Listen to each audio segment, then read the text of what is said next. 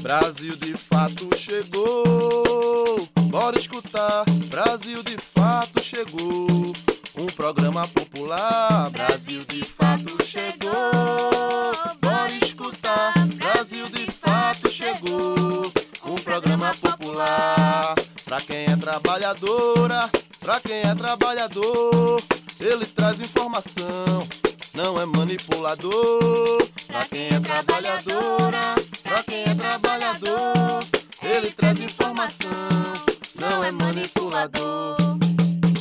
Olá, você está ouvindo o programa Brasil de Fato Bahia. Eu sou Gabriela Morim e na próxima hora vou trazer para você notícias em uma versão popular da Bahia, do Brasil e do mundo.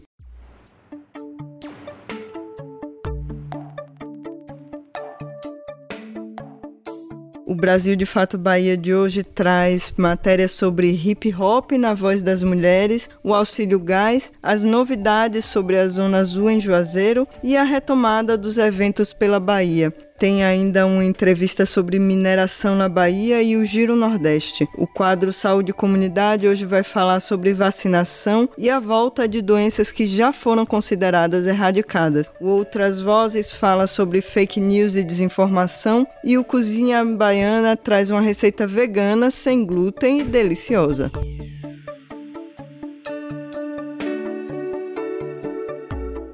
Já faz algumas semanas que a gente vem falando aqui no Brasil de Fato Bahia sobre como as coisas estão caras, né? Energia elétrica, gasolina, cesta básica, tudo mais caro. Aliás, essa tem sido uma conversa recorrente no cotidiano das brasileiras e brasileiros de forma geral. E essa semana lá vamos nós de novo. Agora falar sobre o preço do gás e sobre a promessa de um auxílio gás que poderá ser pago pelo governo federal, conforme projeto de lei que já foi aprovado no Congresso.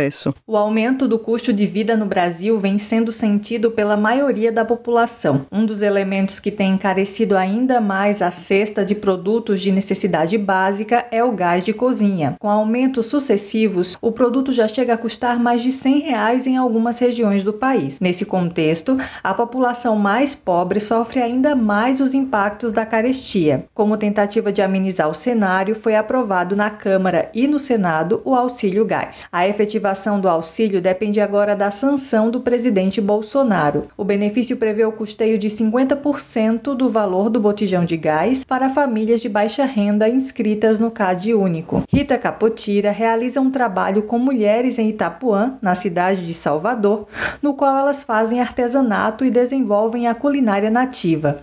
Ela conta qual o impacto de tantos aumentos no botijão de gás para as mulheres deste grupo. Gás de cozinha se tornou um grande problema para nós. Muitas de nós passamos a cozinhar com fogão de lenha, improvisando né, com lata de tinta, ou então usando churrasqueira, porque não tínhamos mais condição de cozinhar com gás de cozinha. Então, a evidência sobre as nossas condições e exclusões da sociedade ainda ficaram ainda maiores. Mas o que está por trás dos preços atuais desse produto. Radiovaldo Costa, diretor de comunicação do Sindicato dos Petroleiros da Bahia, explica a causa principal de tantos aumentos. Esse aumento dos preços do botijão estão diretamente relacionados à atual política de preços implementada pela direção da Petrobras, que corresponde ao preço do barril do petróleo no mercado internacional, também à desvalorização do real frente ao dólar e aos custos dos produtos derivados de petróleo. Somados têm contribuído para os aumentos que nós temos observado no nosso país em relação não só ao gás de cozinha, mas também à gasolina e ao diesel. Radiovaldo explica ainda qual medida seria efetiva para diminuir o custo do botijão de gás para a população. Só tem um jeito. A direção da Petrobras, ou o próprio governo, que é o controlador da Petrobras, precisam é, internamente mudar essa política de preço, a denominada PPI, paridade de preço de importação, que na prática dolarizou os preços e internacionalizou os preços dos derivados praticados no Brasil ao patamar que é praticado hoje nos principais países do mundo. Então, só essa medida é que irá permitir uma redução dos preços, levando em consideração mais do que a variação do dólar, ou mesmo a variação do preço do barril do petróleo no mercado internacional, leva em consideração os custos de produção e os custos de refino, que hoje no Brasil estão inclusive diminuídos a nível de Petrobras. De Salvador para o Brasil de Fato Bahia, Ellen Carvalho. Entrevista Brasil de Fato.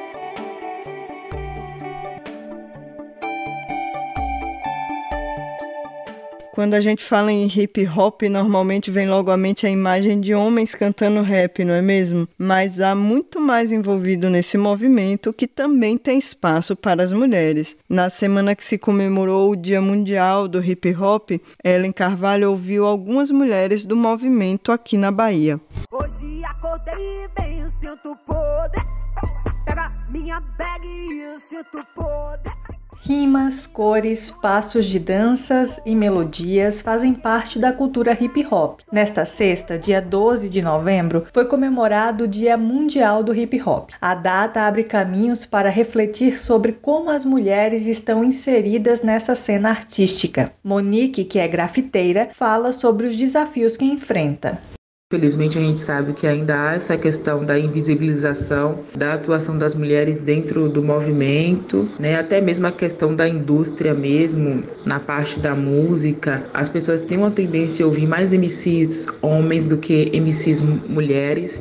Eu que atuo né, no elemento grafite, há ainda essa questão de achar que é porque é mulher, é, tem menos técnica, não vai conseguir fazer o trabalho. Então são coisas que a gente tem que desmistificar todos os dias o de Santos é rapper, produtora e representante da Bahia na Frente Nacional de Mulheres no Hip Hop. Ela comenta sobre o papel do rap feito por mulheres para a sociedade. A questão do lugar de fala, né? É uma mulher falando suas dores, seus sentimentos, suas vontades, seus desejos. E normalmente as coisas que as mulheres dizem, pensam, é, incomoda muito. Então no rap não vai ser diferente. E o rap já traz é, essa questão de debate, esse cunho é, é, de debater mesmo questões que pouco são ditas. Então, quando uma mulher traz esses assuntos, traz esses sentimentos, essas vontades, esses desejos, é, isso de uma certa forma incomoda, porém também empodera outras mulheres.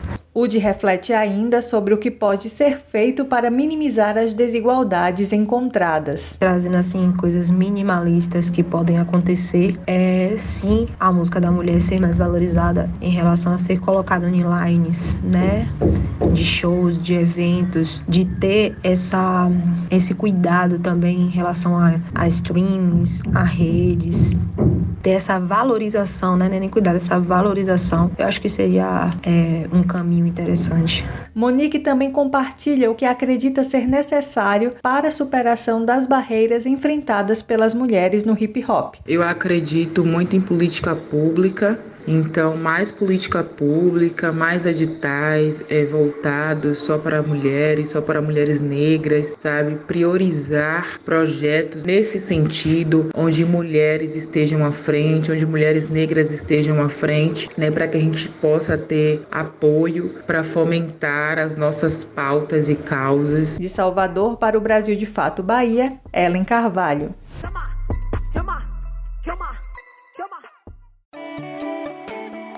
Entrevista Brasil de Fato.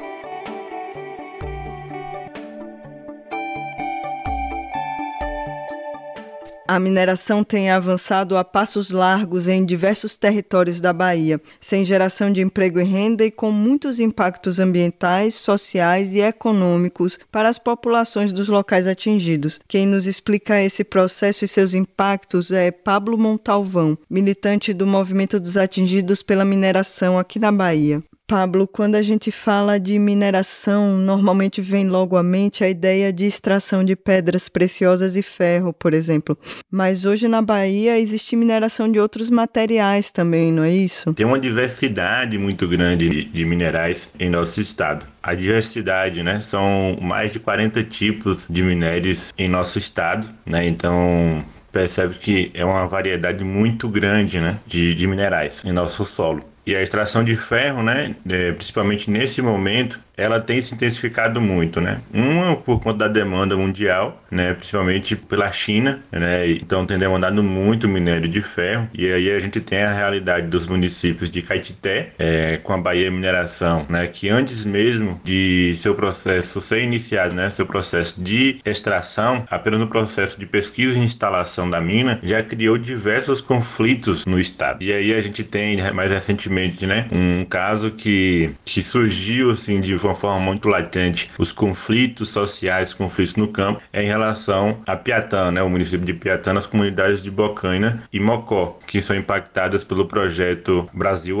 Iron, que é uma mineradora inglesa, né, e as populações têm vivenciado diversos problemas em relação a essa mineração. E também esse ano, de 2021, foi liberado né, a abertura de uma nova mina de extração de ferro, que é no município de Centro Sé, no norte baiano, com a empresa Tombador Iron. É, então, isso são alguns casos, né? Mas assim, são vários outros, tanto em processo de instalação, em processo de pesquisas, né? Outros já consolidados. E esse processo, né? Ele desencadeia uma abertura de novos territórios extrativos minerários, que cria uma problemática muito grande para o nosso estado, né?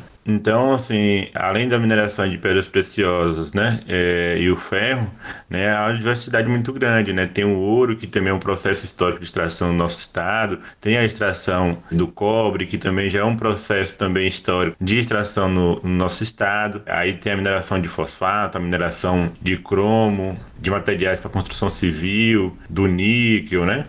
Do maganês, e, enfim. Quais são os interesses desse mercado em terras baianas atualmente? Por conta dessa diversidade também da mineração no nosso estado, né, principalmente com as pesquisas de mineração de minerais né, de terras raras, que são minerais de, de alta tecnologia, né, fortalecer o mercado de alta tecnologia, entendendo que a gente, né, com esse novo processo da indústria 4.0 e que demanda mais e mais minerais é, de terras áreas, né, e, eh, e, minerais energéticos. Então, o nosso estado ele tem grande potencialidade para esses minerais. A grande problemática, né, que a gente não tem soberania popular e nem mesmo a burguesia né, nacional e a estadual, ela não tem uma soberania de como controlar e de como se beneficiar né, desses minerais e a gente é saqueado pela extração dos minerais pelas empresas e, pelo, e pela burguesia internacional.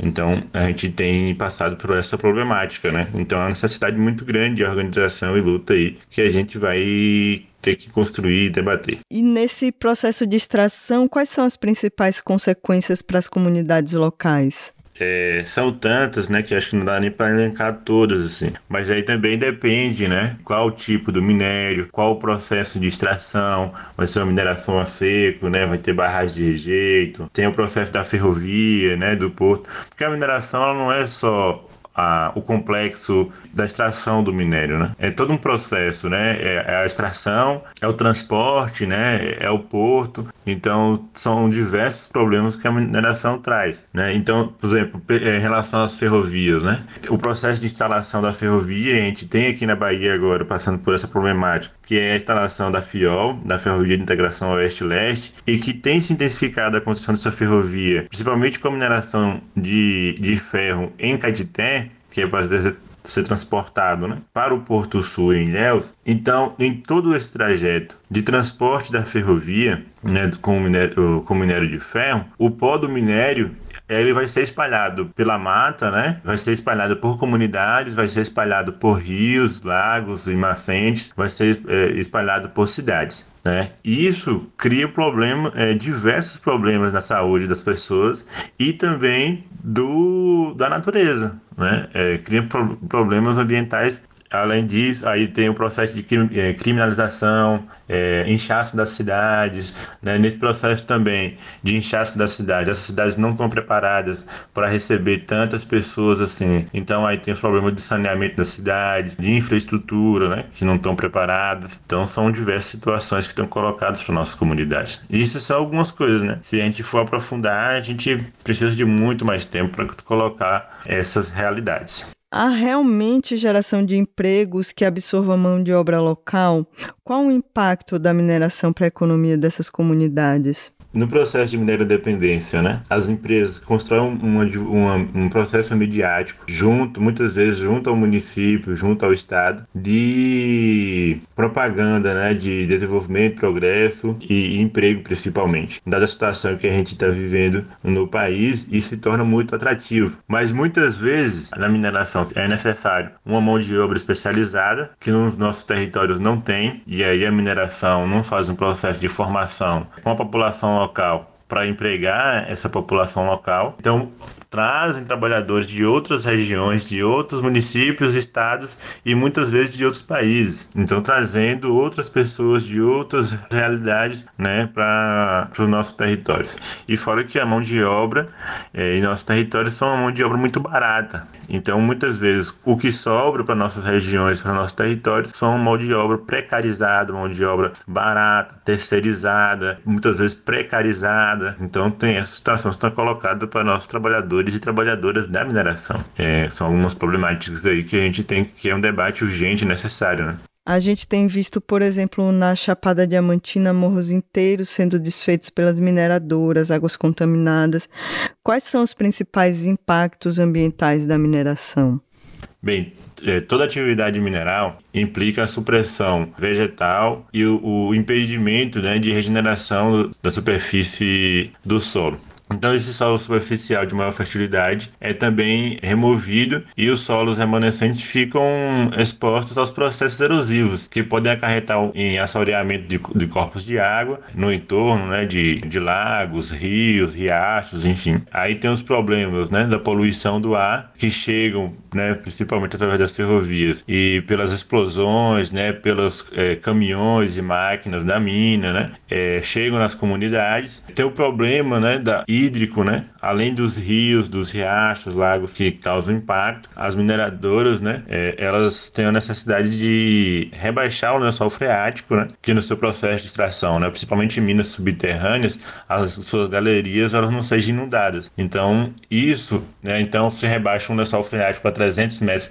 é, de profundidade, as comunidades, né? As populações é, não têm condições de abrir poços, né? Com 100 metros de profundidade, então elas não vão conseguir utilizar a água do lençol freático. Além do mais, né, tem a questão da produção agrícola, porque aqueles produtores próximos às minas, muitas vezes seus produtos se tornam desejados pela população, né, quem vai consumir, e diminui também a qualidade da sua produção. A quantidade e a qualidade. Então tem colocado essas questões principalmente para as comunidades. É comum que as empresas do setor, até por uma questão jurídica mesmo, insistam numa narrativa de responsabilidade social e compensação ambiental. Mas o que é que está por trás dessas narrativas? Bem, está é, tá colocado também essa questão, né? As empresas, muitas vezes, quando são questionadas ou são pressionadas, elas criam pequenos programas, né? Oficinas, né? Só que isso são programas é, mínimos e que não resolve o problema estrutural, principalmente quando a gente é, trata da questão ambiental, que não está separado da questão so, é, social também, né? É um problema socioambiental, na verdade. E os programas, os projetos que são construídos pelas mineradoras de compensação ambiental, eles não compensam o dano que as mineradoras causam. E muitas vezes, né, a, a, justificativa é que financeiramente não compensa. Mas são as mineradoras lucram milhões. Né? A gente vê a realidade, por exemplo, do município nordestina, cidadezinha de 12 mil habitantes, com 60, mais de 60% da população rural, que vive a realidade né, de ter uma mineradora multinacional de extração de diamante, né, a maior mina de diamantes da, das Américas, a empresa lucra por ano uma média de 120, 150 milhões é, com extração de diamantes. O que retorna em Serfém para o município é uma média de 1 milhão e meio em royalties. E ninguém sabe para onde vai é, esses royalties da Serfém. Pablo, você poderia contar um pouco para a gente sobre como o MAN e as comunidades atingidas têm se organizado na Bahia para resistir a esse avanço predatório e encontrar saídas possíveis? Resistir né, nesse processo é, e na política e na conjuntura que a gente está colocada para a gente tem sido muito difícil, mas desistir não é uma opção. E acho que é até necessário repetir isso, assim, é, quanto uma palavra de ordem, né? Desistir não é uma opção, desistir não é uma opção, desistir não é uma opção. Acho que né, a gente tem um, uma demanda, tem muito grande, uma necessidade muito grande de popularizar e democratizar o debate da mineração. Como a gente sempre diz, numa, é um debate urgente e necessário, né? Primeiro porque a gente é um país minerado há mais de 300 anos, de diversas formas é, está colocada a mineração e principalmente de uma forma predatória de destruição e de violência. E aí uma das coisas que a gente tem que é uma necessidade muito grande de fazer é sensibilizar e colocar na, num, tanto num processo de solidariedade, mas sensibilizar e convencer de que a luta por soberania popular na mineração e o problema da mineração não está colocado somente para as populações do campo onde está instalada a mineração. Ou, então, a necessidade muito grande de reconectar campo e cidade, né, e de colocar para a sociedade que está na cidade na população urbana de que, além de ser solidário, tem que estar nas trincheiras de luta. Né? Então, essas são algumas questões que a gente tem tentado avançar enquanto debate da mineração. E, para além disso, né, é o debate em relação à saúde do trabalhador e da trabalhadora da comunidade, né, que é atingido diretamente ou indiretamente pela mineração, mas também a saúde dos trabalhadores e trabalhadoras da mineração. É, a, a organização dos trabalhadores e trabalhadoras da mineração, né, o mundo do trabalho da mineração é um debate debate complexo e difícil de fazer e a gente tem tentado acumular nisso. É o debate em relação à questão hídrica e mineração, é, que a gente tem tentado acumular também. Então, essas são algumas questões e alguns processos de luz que a gente tem construído. Cultura em Foco.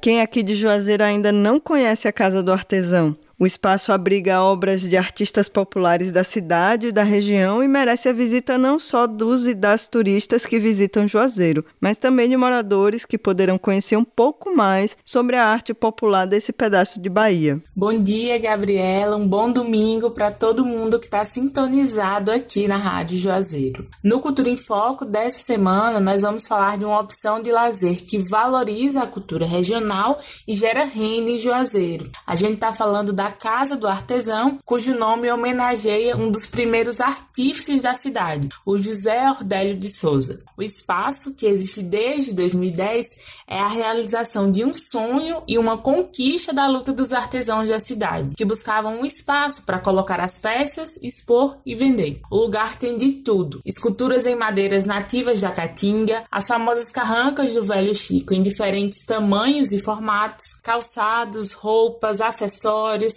artigos de papelaria, decoração e até alimentos feitos com os frutos do semiárido. A Casa do Artesão fica localizada na Avenida Raul Alves, sem número, bairro Santo Antônio, atrás da banca ao lado do Vapozinho. E a segunda loja foi aberta no Joa Garden Shopping. A loja da Ola abre de segunda a domingo, das 9 às 21 horas, e a do shopping funciona todos os dias, das 10 às 22 horas, Gabriela. De Petrolina Para o Brasil de Fato Bahia, Vanessa Gonzaga. No giro de notícias dessa semana, Vanessa Gonzaga conta pra gente novidades sobre a Zona Azul em Juazeiro e explica como está acontecendo a retomada da realização de eventos na Bahia. O nosso giro de notícias começa com uma ótima novidade para quem passa perrengue na Zona Azul em Juazeiro. Foi sancionada a Lei 3027, que garante a gratuidade para idosos e pessoas com deficiência na cobrança da Zona Azul. Para ter direito à gratuidade, os contemplados devem se credenciar na Companhia de Segurança, Trânsito e Transportes, a CSTT, ficando isentos da cobrança pelo período máximo de duas horas no mesmo local, mesmo que estejam fora das áreas destinadas às vagas especiais. A credencial original deve ficar no painel do veículo para a conferência da fiscalização. Para adquirir o cartão, os idosos a partir dos 60 anos devem se dirigir à sede da CSTT na rua Oscar Ribeiro, sem número, centro, apresentando cópia e original do RG e CPF, comprovante de residência e preencher o requerimento disponível no órgão. Já as pessoas com deficiência devem apresentar um atestado médico com no máximo três meses de emissão, comprovando comprometimento de mobilidade ou dificuldade de locomoção, cópia e original do RG e CPF, comprovante de residência emitido há pelo menos três meses e preencher o requerimento. De acordo com a nova norma, os beneficiários não podem emprestar o cartão a terceiros, exceto ao condutor do veículo, que só poderá utilizar o benefício quando estiver transportando o idoso ou a pessoa com deficiência. O descumprimento está sujeito a multa. A cada cinco anos, o cartão deverá ser renovado. Mais informações podem ser obtidas através do número 74 3611 8836 ou na sede da CSTT. Agora vamos falar de retomada das atividades e eventos na Bahia. O governo do estado publicou no Diário Oficial desta semana alterações no decreto número 20780, que regulamenta a realização de eventos com presença de público em toda a Bahia. Agora estão autorizados eventos com até 3 mil pessoas. O limite permitido era de 2 mil. Continua sendo obrigatória a comprovação da imunização contra a Covid-19 por todos os envolvidos nos eventos, tanto os artistas quanto o público, a equipe técnica e os colaboradores. A presença de torcedores em eventos desportivos na Bahia também tem novidades. Foi autorizada a ampliação da lotação máxima de 50% para 70% da capacidade dos equipamentos esportivos. Os torcedores também devem comprovar que tomaram as duas doses da vacina contra a Covid ou a dose única, mediante a apresentação do documento documento de vacinação fornecido no momento da imunização ou do certificado COVID, obtido por meio do aplicativo Conect SUS do Ministério da Saúde. O novo decreto revoga a proibição da venda de bebidas alcoólicas nos estados, que passam a ter autorização para comercializar esses produtos durante os jogos. Ainda falando em eventos, uma das maiores expectativas para 2022 é com certeza a realização do Carnaval na Bahia. A Comissão Especial de Acompanhamento da retomada dos eventos da Câmara Municipal de Salvador, pede que o prefeito Bruno Reis, do DEM, e o governador Rui Costa, do PT, anunciem até o dia 15 de novembro de 2021 a decisão sobre a realização do Carnaval de Salvador em 2022. No documento, é recomendada ainda a não realização de eventos de prévia de Carnaval em 2022 para evitar a circulação de pessoas na rua antes do período oficial da folia momesca e também uma redução nos dias de festa festa. A SEARE solicita ainda no documento a ampliação da capacidade de público nos eventos com venda de ingresso para maior de 5 mil pessoas e o limite da capacidade máxima dos locais de evento. Também está sendo sugerida a exigência da comprovação da vacinação contra a Covid por parte da Prefeitura e do governo. O posicionamento da Prefeitura de Salvador é que a festa depende de outros atores e que o órgão está no aguardo de uma reunião com o governo do estado, que ainda não deu certeza sobre a folia e afirmou que não quer se precipitar em sua decisão. De Petrolina para o Brasil de Fato Bahia, Vanessa Gonzaga saúde e comunidade, um viés popular sobre saúde e bem viver.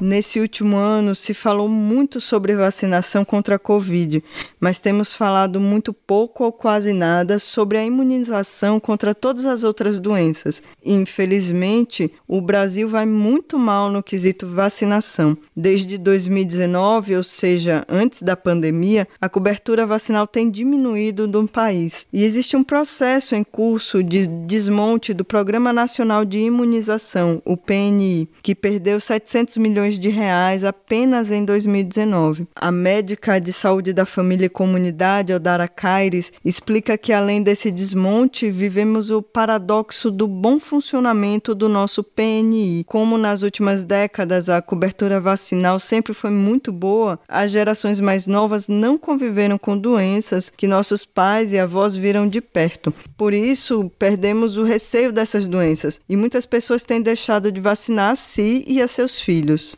Desde a década de 90, mais de 25 anos atrás, que a gente não vê uma cobertura vacinal tão baixa, chegando a patamares que eram vistos na década de 80, por exemplo. Na verdade, o país não bateu a meta em nenhuma vacina, a meta de cobertura. E tratando-se de vacina, a gente tem que lembrar que a vacinação é uma uma estratégia que utilizamos para proteger de doenças não só a proteção individual, mas a proteção coletiva. E para que essa proteção aconteça, em determinadas vacinas, por exemplo, a gente precisa de uma cobertura acima de 90 a 95%. E essa queda que vem acontecendo fez com que a gente retornasse, por exemplo, a doenças que já não estavam vigentes no nosso país, como sarampo. Além disso, a gente vive um período absurdo de fake news e de queda na comunicação do próprio governo sobre a necessidade de vacinação. A gente vê queda na propaganda de dias de vacinação, de necessidade, de busca ativa desses pacientes para serem vacinados. Fora as fake news, a realidade das fake news, que a gente vê diversas mentiras são vinculadas à vacinação, como dizer que vacina traz outras doenças como autismo e diversas outras barbaridades que não acontecem e que as pessoas acabam vinculando e acabam acreditando nessas mentiras. Então, graças a diversos esses diversos fatores, além da realidade que a gente vive hoje da pandemia de Covid, fez com que as pessoas procurassem menos os serviços de saúde, a gente tem essa queda absurda da cobertura de vacinação. Fica o recado de que a gente precisa de vacinação, vacinação completa das nossas crianças e adolescentes e adultos também. É, o Brasil tem um dos maiores programas mundiais de imunização, é, exemplo no mundo, e a gente precisa fazer o contrário, fortalecer a comunicação positiva de que vacinas salvam vidas. Outras vozes. Comunicação popular contra a desinformação.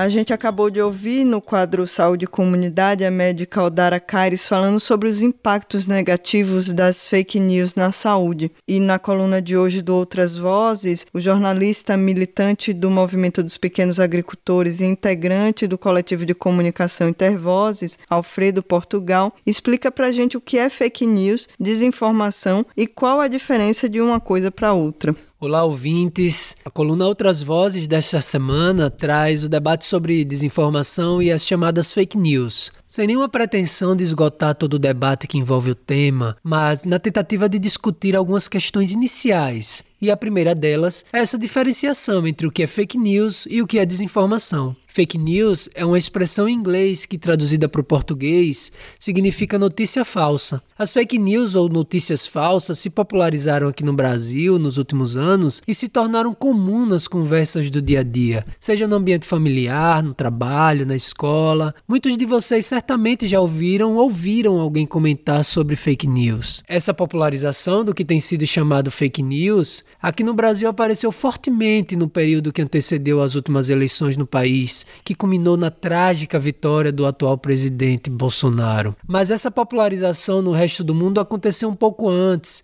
durante a disputa pela presidência dos Estados Unidos em 2016, quando o termo foi usado pelo então candidato Donald Trump para desqualificar as informações que desfavoreciam a candidatura dele. O que aconteceu tanto lá quanto aqui foi que o público sofreu uma enxurrada de desinformação que favoreceu em 2016 a vitória de Donald Trump e aqui no Brasil em 2018 2018 a vitória de Jair Bolsonaro. Conteúdos falsos que circularam em formas de vídeo, áudio, texto, através do Facebook, Twitter, Instagram, WhatsApp, essa circulação de conteúdo falso não é exclusiva do Brasil e dos Estados Unidos. O mesmo fenômeno aconteceu recentemente em outros países. Na Colômbia, por exemplo, durante o referendo acerca do acordo de paz em 2016 e naquele mesmo ano durante outro referendo sobre a saída do Reino Unido da União Europeia, chamado Brexit. O que quero dizer com isso é que a circulação de conteúdo falso, a veiculação de mentiras ou informações distorcidas ganharam proporções em escala mundial, numa velocidade quase que imediata, muito complexa de ser enfrentada. Quando falamos de fake news, notícias falsas, mentiras, informações distorcidas, estamos falando, na verdade, de desinformação. E aqui a gente precisa tomar muito cuidado.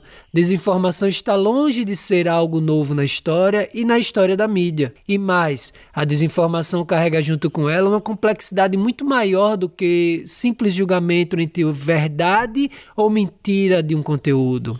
A desinformação deve ser entendida, ao meu ver, como algo que se compõe através de um conjunto de elementos que aparecem através de interesses econômico, político, religioso, interesses de determinados grupos hegemônicos que disputam o discurso e o controle da economia mundial. Não são poucos os casos de desinformação que propagam discriminação, criminalizam as minorias, a luta popular, LGBT, os indígenas, que relativizam a escravidão no, no Brasil e por aí vai. A desinformação pode estar associada à defesa do agronegócio, por exemplo, quando se reproduz a ideia de que o agro é pop e de que o agronegócio alimenta o Brasil, ou quando a extrema-direita relativiza o período da ditadura militar no país e, ao mesmo tempo, criminaliza partidos da esquerda e movimentos sociais. O que trago aqui com isso é que, para além da verdade ou mentira das notícias falsas, o que se compreende por desinformação pode estar também conflitos de interesses de ordem social, política, política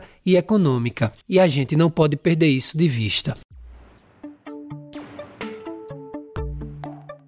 As autoridades sanitárias têm relatado alta contaminação entre os não vacinados e esperam que, com isso, essa parcela da população mude de ideia e também se vacine. O diretor executivo do Programa de Emergências da OMS, a Organização Mundial da Saúde, Mike Ryan, afirmou na terça-feira, dia 9, que a batalha da Europa contra a Covid-19 é uma chamada de alerta para o resto do mundo. Apesar de os principais países do continente estarem com médias de imunização em torno de 70%, o vírus não deixou de circular e os europeus têm enfrentado nas últimas semanas uma pandemia entre as pessoas não vacinadas. Ryan afirma ainda que a alta de contaminação entre esse grupo deve servir de aviso àqueles que ainda resistem a aderir ao esforço de imunização. Ele destacou que é muito importante refletir sobre o exemplo da Europa, que representou mais da metade dos casos globais na semana passada. Além disso, o especialista reforçou a importância da vacinação para mudar essa tendência. A recente aceleração nas infecções é atribuída à disseminação da variante Delta. Diante do quadro, as autoridades europeias temem o pior com a aproximação do inverno, estação propícia à disseminação do novo coronavírus. Nesse sentido, vários países estão se preparando para retomar as medidas restritivas aplicadas anteriormente, antes das flexibilizações flexibilizações que vieram com o verão e o aumento da vacinação. Na França, o presidente Emmanuel Macron determinou que idosos deverão tomar a dose de reforço se quiserem estender a validade do passaporte sanitário. As novas regras passam a valer a partir da próxima segunda, dia 15, para pessoas com mais de 65 anos. Além disso, a obrigatoriedade do passaporte vacinal foi estendida pelo parlamento francês até 31 de julho de 2022. A situação é ainda mais grave na vizinha Alemanha, onde na segunda segunda-feira, dia 8, a taxa de infecção diária de Covid-19 subiu para mais de 200 casos por 100 mil pessoas. É a maior desde o início da pandemia. Isso apesar do avanço da vacinação, que também atinge 67,1%. Para conter a transmissão, o Ministério da Saúde alemão anunciou que todos os cidadãos no país serão elegíveis para a dose de reforço da vacina, logo que se passem seis meses da segunda dose. Ao contrário de França e Alemanha, o Reino Unido tem resistido à volta de medidas restritivas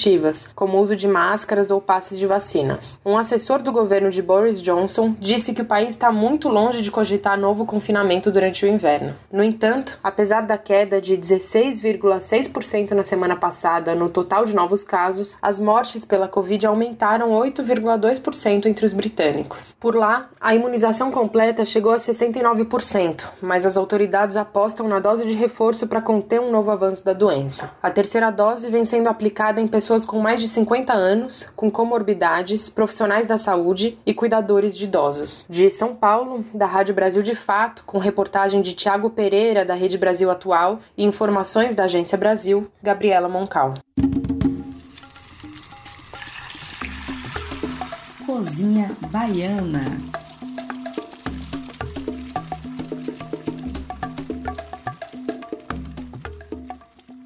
Já ouviu falar em veganismo? Acha que comida vegana é tudo sem graça? Pois a culinarista Luciana Rangel, do Rango Vegan, está aqui na nossa cozinha baiana para ajudar a gente a quebrar preconceitos. E ela vem nos ensinar uma receita super prática, versátil e inclusiva. Isso mesmo, comida inclusiva, que pode ser comida por quem tem alergia a glúten, leite, ovos. A receita de torta de batata que ela nos explica agora pode ser feita com seis batatas inglesas ou peso equivalente de inhame, aipim ou outros tubérculos de sua preferência. Bom dia, ouvinte da Rádio Brasil de Fato. Muito feliz com esse convite. Eu vou passar uma receita muito simples, né? Uma receita além de ser sem crueldade animal, é uma receita sem glúten, então uma receita totalmente inclusiva. Qualquer pessoa pode comer essa torta. Então, é uma torta de batata sem glúten, como eu falei. É, pode ser qualquer tipo de tubérculo, né? Ba batata inglesa, pode ser batata doce, pode ser aipim, pode ser inhame. Ela é, é muito gostosa e saudável também. Então, é o seguinte, você cozinha né, a batata, não deixa ela tão mole, porque quanto mais mole, mais ela vai pedir farinha. Então deixa ela meio tenra, né? Nem muito mole e nem muito dura. Ela média. Aí você machuca ela toda. Depois que você machuca ela, você coloca é, a pitada de sal, bota o óleo ou azeite, assim tipo umas 5 colheres de óleo ou azeite. Azeite vai ficar mais gostoso, né? 5 a 6 colheres. Bota uma colher cheia de fermento químico, mas deixa para botar no final.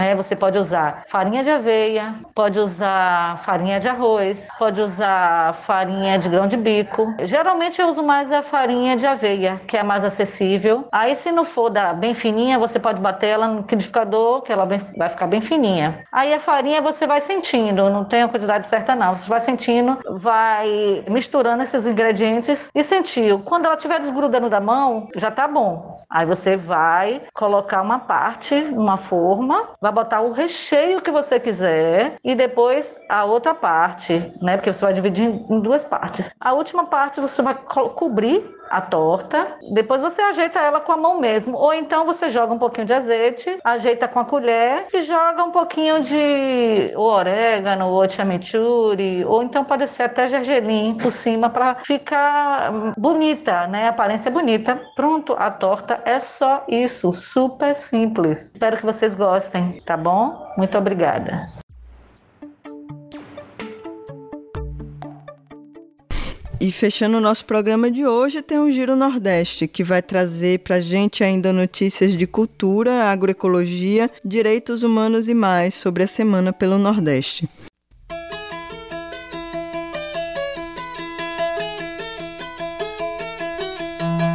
Você está ouvindo o quadro Nordeste em 20 Minutos. Olá, gente! Eu sou Júlia Vasconcelos e esse é o Nordeste em 20 Minutos, um quadro em que eu te convido a dar um giro pela região em até 20 minutos. Toda semana te encontro com conteúdos que trazem uma visão popular do que tem acontecido por aqui. Vamos comigo para mais uma edição.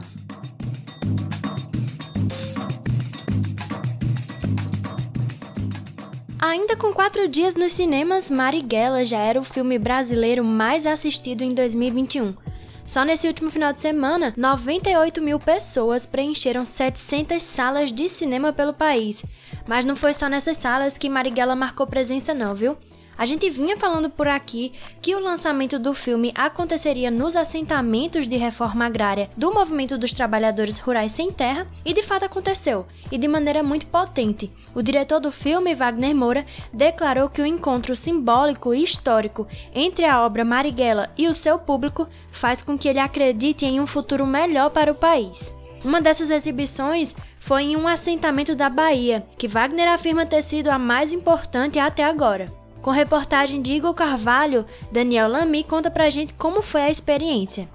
O assentamento Jaci Rocha do MST, Movimento dos Trabalhadores Rurais Sem Terra, no sul da Bahia, recebeu no sábado, dia 7, o lançamento do filme Marighella, produção inspirada na vida do guerrilheiro Carlos Marighella. O diretor Wagner Moura destacou o MST como uma inspiração para a realização da obra. Então, hoje aqui, diante de um dos maiores movimentos sociais do mundo, o movimento social que me emociona, que me inspira,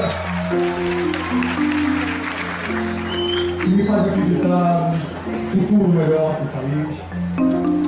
É, de fato, a, a, a sensação total é de que esse filme finalmente encontrou Presente na exibição do filme, a dirigente regional do MST, Eliane Oliveira, relembrou os ataques contra o assentamento Fábio Henrique, também no sul da Bahia, no município de Prado, no dia 2 de novembro. Então, depois de uma pandemia, depois do último ataque que nós sofremos aqui, né, por esses grupos bolsonaristas que estão aqui na região, esse momento, esse dia, essa vinda né, e esse lançamento do filme Marighella tem um grande significado para o Movimento Sem Terra.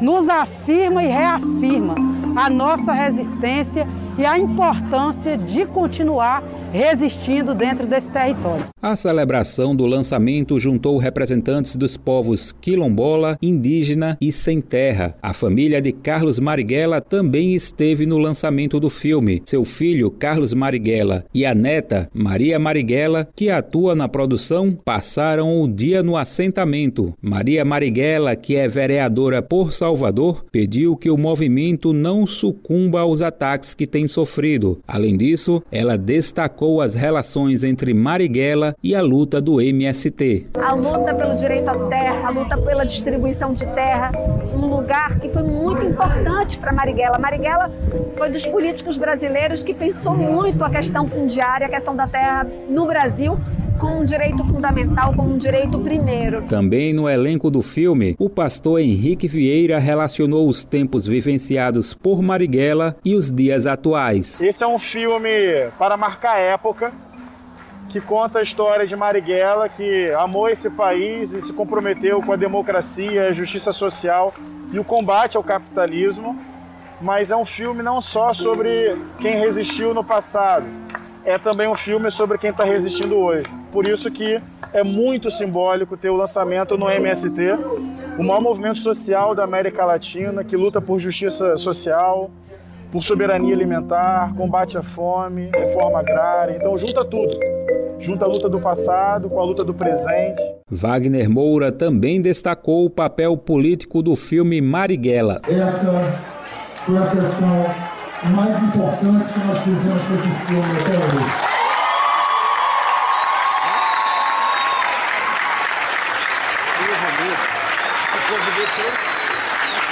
Porque o nosso desejo nunca foi fazer um filme apenas, somente, sobre se resistir à ditadura militar. Eu tenho dito isso sempre e é verdade.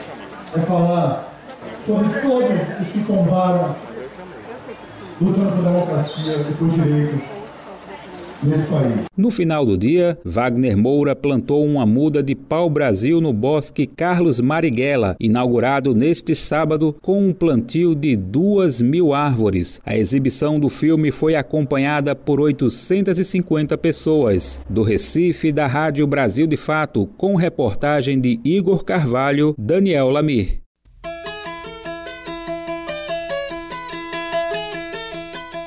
E já que falamos da luta do MST, eu te convido para conhecer um pouco mais sobre a ação do Movimento dos Trabalhadores Rurais Sem Terra pela Paraíba. A gente sabe que a fome tem tirado o sossego de milhões de famílias pelo país, e a cada dia a situação parece mais angustiante. Apesar disso, uma saída apontada enfaticamente por agricultores e pesquisadores é a agroecologia. E é baseada na agroecologia que surge uma ação chamada Sexta Produtos Terra Boa, que é voltada para a produção de alimentos saudáveis e livres de venenos. A repórter Carolina Ferreira, do Brasil de Fato Paraíba, conta com mais detalhes. Em tempos de liberação de agrotóxicos e aumento da fome no Brasil, ter uma alimentação saudável e agroecológica é cada vez mais difícil e distante para a população brasileira. Entretanto, existem alternativas. É o caso da Cesta de Produtos Terra Boa, uma ação do MST, Movimento de Trabalhadores Rurais Sem Terra da Paraíba, que abrange pessoas assentadas da reforma agrária e agricultores familiares. Os produtos são das regiões do litoral, Borborema, Várzea, Brejo e Curimataú. Alimentos como frutas, verduras, grãos, carnes e queijos são fornecidos para compor a venda das cestas. Gilmar Felipe Vicente é da coordenação estadual do MST e agricultor do assentamento 1 de Março, localizado no município de Pintibu, na Paraíba.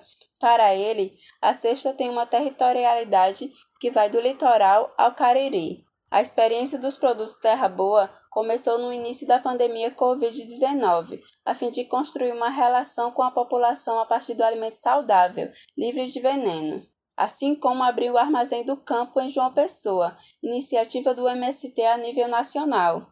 Gilmar Felipe Vicente comenta sobre a importância da cesta de produtos Terra Boa. Essas pessoas que compram produtos Terra Boa, elas estão tendo a oportunidade de se alimentar com alimentos diferentes. Né? E não é com mercadoria, é com alimento, né? com comida, que alimenta a alma, que alimenta o corpo. Um outro elemento importante para os agricultores, para a reforma agrária, para a agricultura familiar, é essa questão da própria renda. Que isso coloca uh, essas pessoas que produzem, que já é certo que produzem para colocar para os produtos terra boa, que vai direto para as pessoas, ela já tem aquela renda, já consegue organizar um processo produtivo que sabe que vai vender, que, né, que vai ser certa a compra, não vai precisar sair é, nas feiras labutando para ir vendendo, enfim que vai ter ali aquele processo já de venda garantido.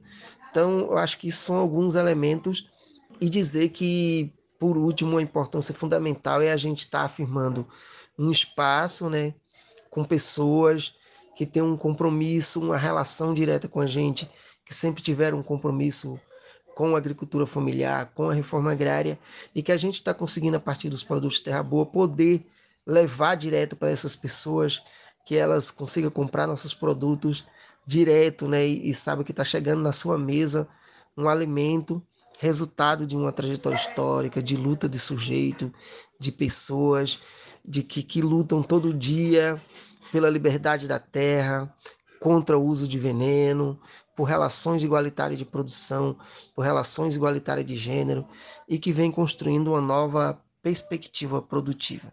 Além dos produtores, a atividade envolve uma série de pessoas, como a coordenação, a equipe de transporte, equipe de organização e equipe de entrega das cestas. A venda dos alimentos acontece de 15 em 15 dias. Os pedidos podem ser feitos de sexta a terça-feira na semana referente à entrega quinzenal, por meio do site Produtos Terra Boa. Carolina Ferreira, para o Paraíba de Fato.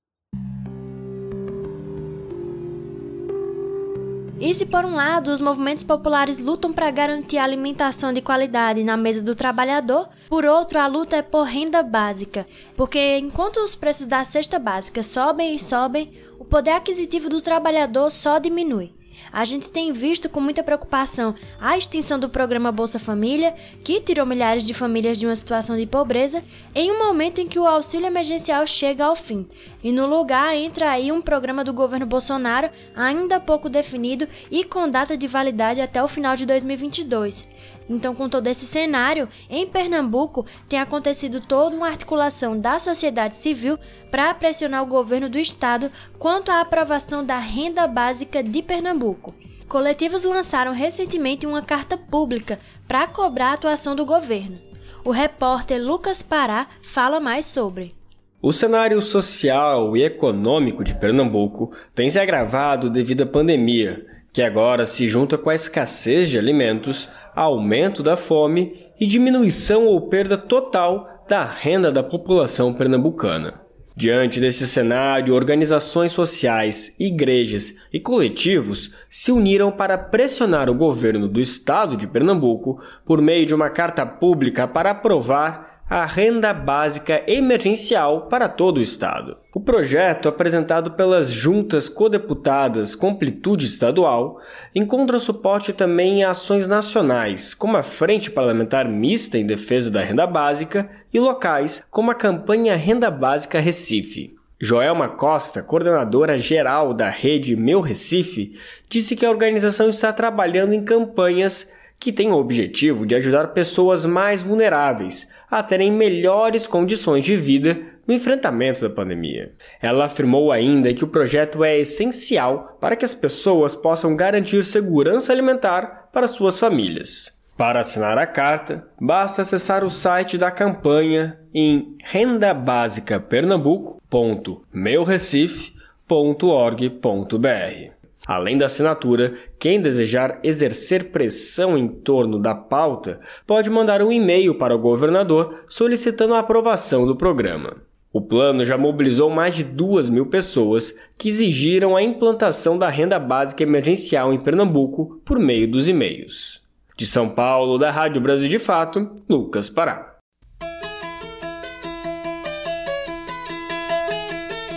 Antes de acabar o Nordeste em 20 minutos, chegou a hora de mais um Vozes Populares. Continuamos em Pernambuco, mas agora vamos lá para o interior do sertão, em uma cidade chamada Itacuruba. Por lá tem ganhado força uma mobilização contra a construção de uma usina nuclear que ameaça dezenas de comunidades quilombolas e indígenas, além de agredir ainda mais o Rio São Francisco. Nessa edição do Vozes, eu explico mais sobre os impactos negativos que uma construção como essa pode ter e você também vai entender melhor o contexto disso tudo. Acompanha.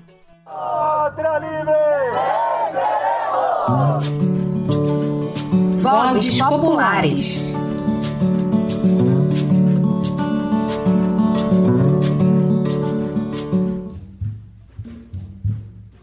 Você sabia que existe um projeto de construção de uma usina nuclear no sertão de Pernambuco? Pois é, sem diálogo com a população e sob protestos, a instalação de seis reatores já é uma ameaça real para dezenas de comunidades tradicionais no município de Itacuruba. Apelidada de Jardim Sertanejo, a cidade tem aproximadamente 5 mil habitantes e se vê diante do risco de ser apagada do mapa.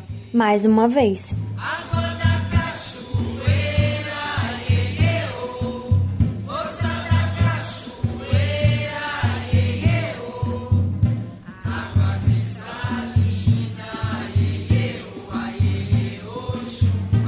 Mais uma vez você me pergunta.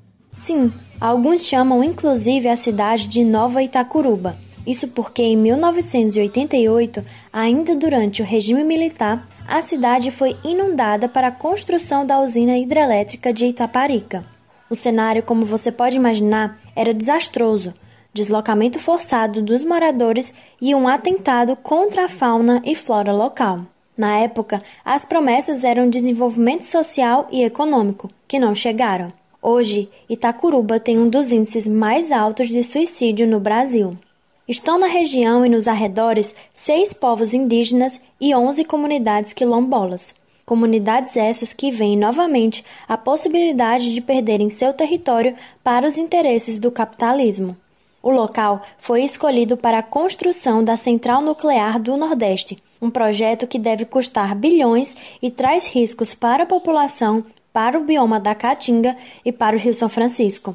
Quem falou com a gente um pouco mais sobre os impactos negativos dessa instalação foi Libânio Francisco. Ele é educador popular, comunicador social, pesquisador e diretor-presidente do Instituto Cultural Raízes. Libânio se junta ao movimento antinuclear e usa sua voz para conscientizar sobre os riscos do projeto. Podemos pontuar vários. Eu diria, em primeiro lugar, um impacto ambiental, porque a água a ser utilizada para o resfriamento dos, dos reatores teria que sair é, do Rio São Francisco. Então, essa vazão de água vai prejudicar muito o processo de um rio que já está é, degradado por várias outras é, iniciativas semelhantes, né, do ponto de vista de causar impacto sobre o rio.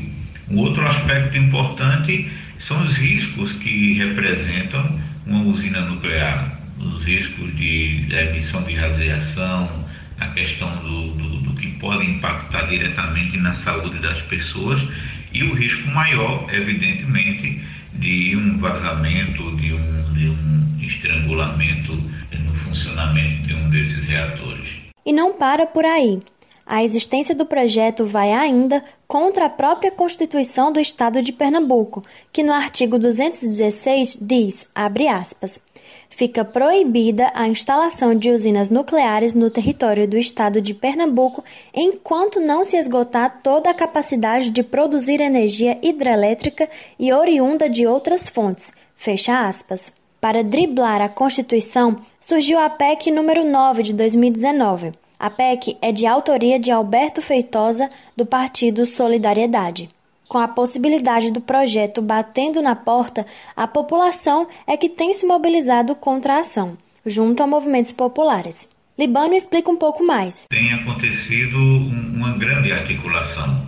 É, nós podemos destacar o papel é, importantíssimo da Diocese de Floresta, através do próprio bispo Dom Gabriel Marquesi, das pastorais sociais, do Conselho Indigenista Missionário, Movimento Negro Unificado, a é, também as, as, lideranças indígenas é, locais e, e, regionais, a exemplo das lideranças quilombolas, movimento de trabalhadores rurais através dos seus sindicatos, MST, um conjunto de, de, de mobilizações que estão sendo produzidas. No momento, inclusive, a gente está realizando um, um ciclo de diálogos através é, da internet, né, com lives, com transmissões ao vivo.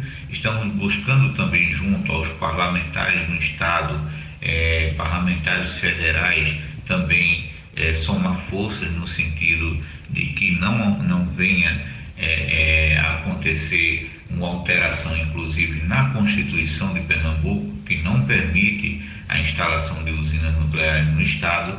Então, enfim, está se somando um conjunto de forças e a ideia é estar preparando para que, assim que, que seja oportuno, diante desse contexto de pandemia que a gente é, está vivenciando, estarmos também realizando atividades presenciais. Estimular políticas públicas que garantam o bem viver dessas comunidades tradicionais não parece ser prioridade, mas pôr em risco todo um bioma em prol de um projeto capitalista que fecha os olhos para as reais necessidades de tantos povos, sim. Resta então a resistência e a luta popular para barrar essa construção.